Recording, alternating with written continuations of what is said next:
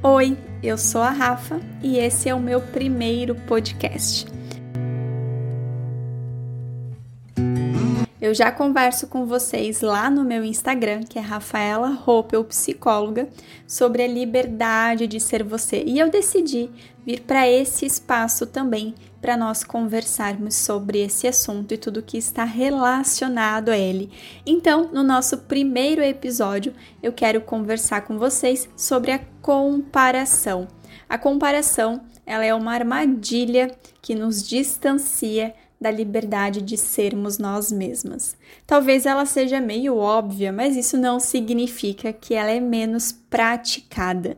Então eu quero conversar com você hoje um pouquinho sobre como funciona a comparação, por que, que isso acontece conosco, por que, que a gente se compara tanto e te dar algumas dicas de conseguir, né, de como conseguir reduzir isso. Vamos lá então?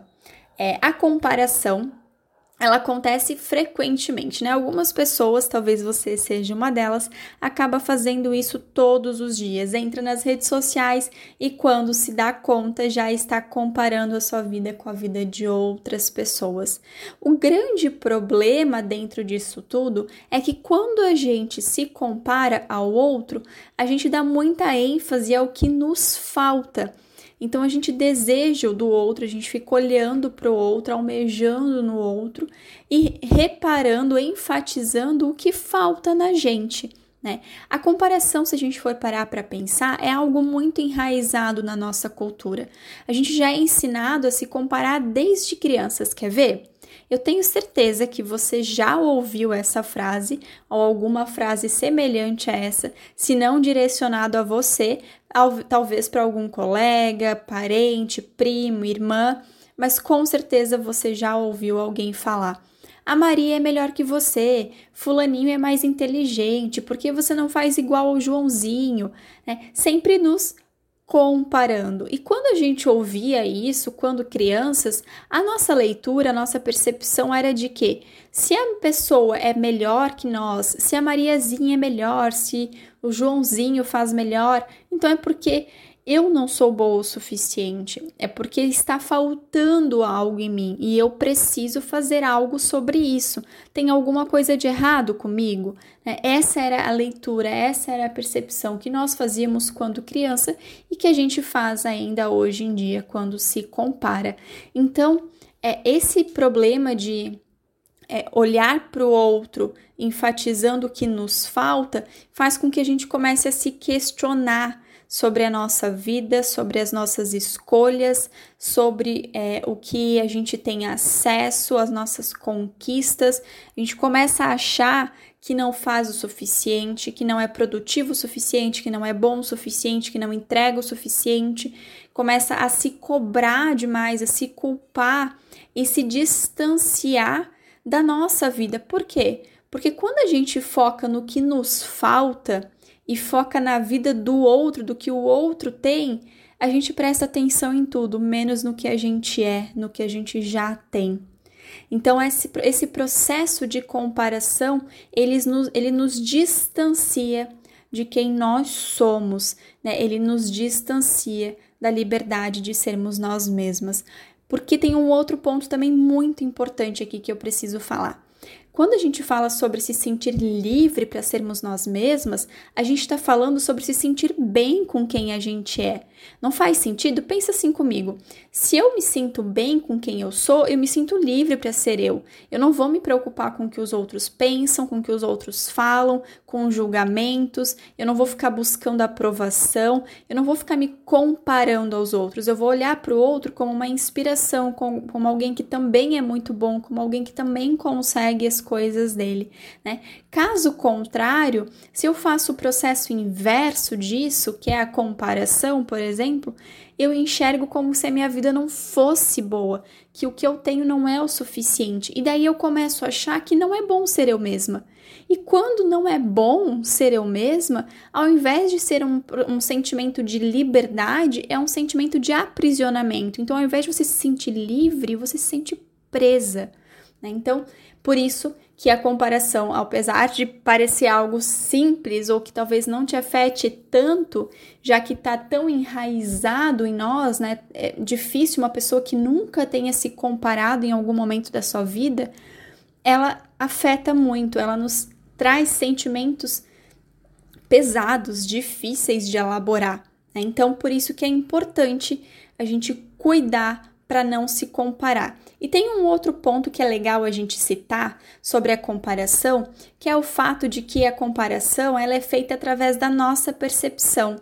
Né? Cada um enxerga as coisas da sua maneira. A forma como eu vejo a vida, a forma como eu vejo as situações da vida, não será a mesma com a qual você vê, porque é como se cada um tivesse a sua própria lente.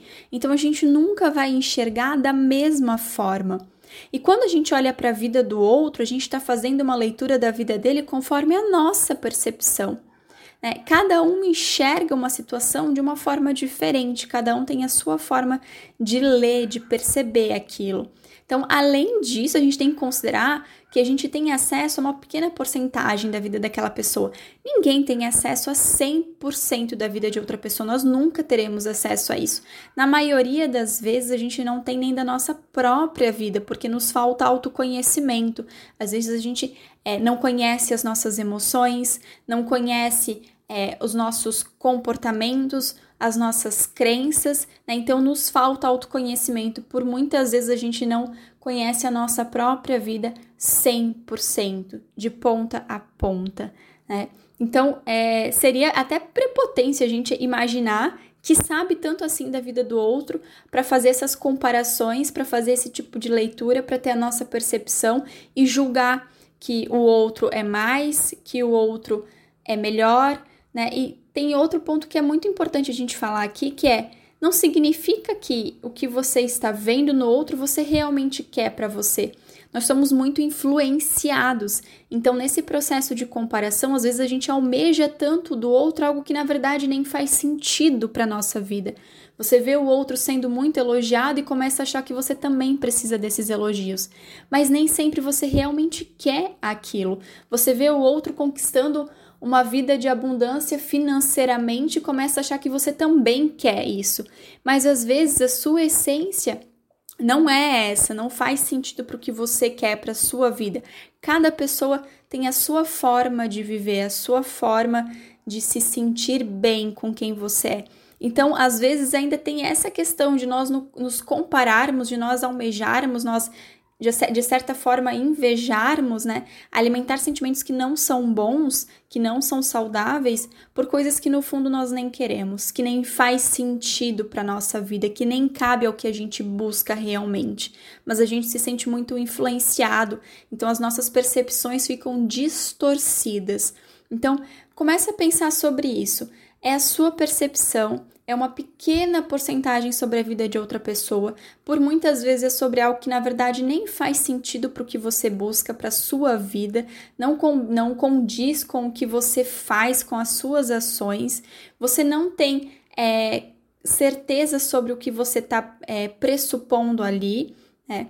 E além disso tudo, essas questões podem estar distorcidas. Então, quais são as chances de da sua leitura, da sua comparação ser real. Né? Por muitas vezes a gente faz todo esse processo que nos machuca, que nos inferioriza, que faz com que a gente se sinta culpada, com que a gente se cobre por coisas que nem são reais, por coisas irreais, por leituras que a gente faz distorcidas. Para quê? Para alimentar crenças que a gente tem que são disfuncionais, né? Porque esse é um tema para um outro podcast, para que isso não fique muito longo, mas o nosso cérebro ele nos, ele nos sabota nesses processos, porque quando nós temos tudo que nós acreditamos, todas as nossas crenças, o nosso cérebro quer sempre mostrar para nós que aquilo é uma verdade.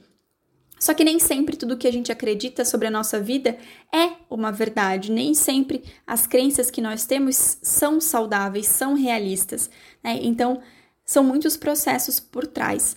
Falando então sobre como você pode começar a elaborar isso, trabalhar isso, agora explicando, né, agora que eu expliquei para vocês tudo que tem por trás da comparação, se para você for difícil de início já olhar para essas pessoas com admiração, focando nos valores delas, admirando essa pessoa, se inspirando nela, eu te sugiro que você comece a evitar, que você diminua o acesso à vida dessas pessoas. Não é porque é, aquela pessoa é uma pessoa boa, né? Aquela pessoa é uma pessoa que você é, que você sabe que ela não tá fazendo nada de mal, de errado para você, mas aquilo te gera sentimentos que não são bons porque você se compara, que você tá sendo ruim, que é uma, uma ação é, errada de você evitar, de você. Você não tá ofendendo ao outro, você não tá é, diminuindo o outro, criticando o outro por parar de seguir e nem se diminuindo e nem se inferiorizando, você está apenas preservando a sua saúde emocional, a sua saúde mental. Então, se não te faz bem, não segue, não acompanha. Se você acompanha nas redes sociais, deixa de seguir, né? Evita ter acesso a informações, a vida de pessoas que fazem com que você tenha esse sentimento de comparação, que fazem com que você tenha essa ação de se comparar e te gerem sentimentos de frustração, de irritabilidade, de ansiedade, de angústia, de autocobrança, de culpa. Né? Então, por que se permitir passar por tudo isso? Por que escolher isso? Porque quando a gente fala sobre no nosso dia a dia, a gente faz muitas escolhas. Toda ação é uma escolha. Tudo que a gente faz é uma escolha, né? Então, se comparar também é uma escolha. Por que escolher isso?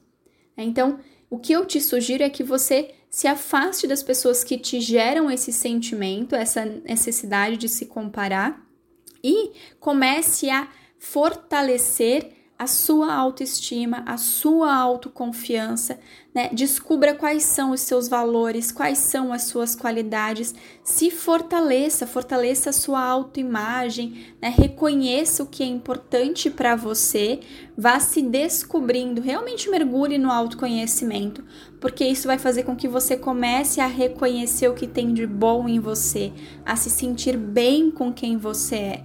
Né? Quanto menos acesso você tiver às coisas que te trazem essa necessidade de se comparar, melhor para você, tá bom? E é assim que você sentir que dá para você voltar se você quiser, com certeza você é livre para isso e você pode voltar a acompanhar essas pessoas. É isso. Eu espero muito que eu tenha te ajudado, que você tenha gostado. Comenta aqui o que, que você achou desse primeiro podcast e quais temas você gostaria de ver por aqui. Um beijo e até a próxima!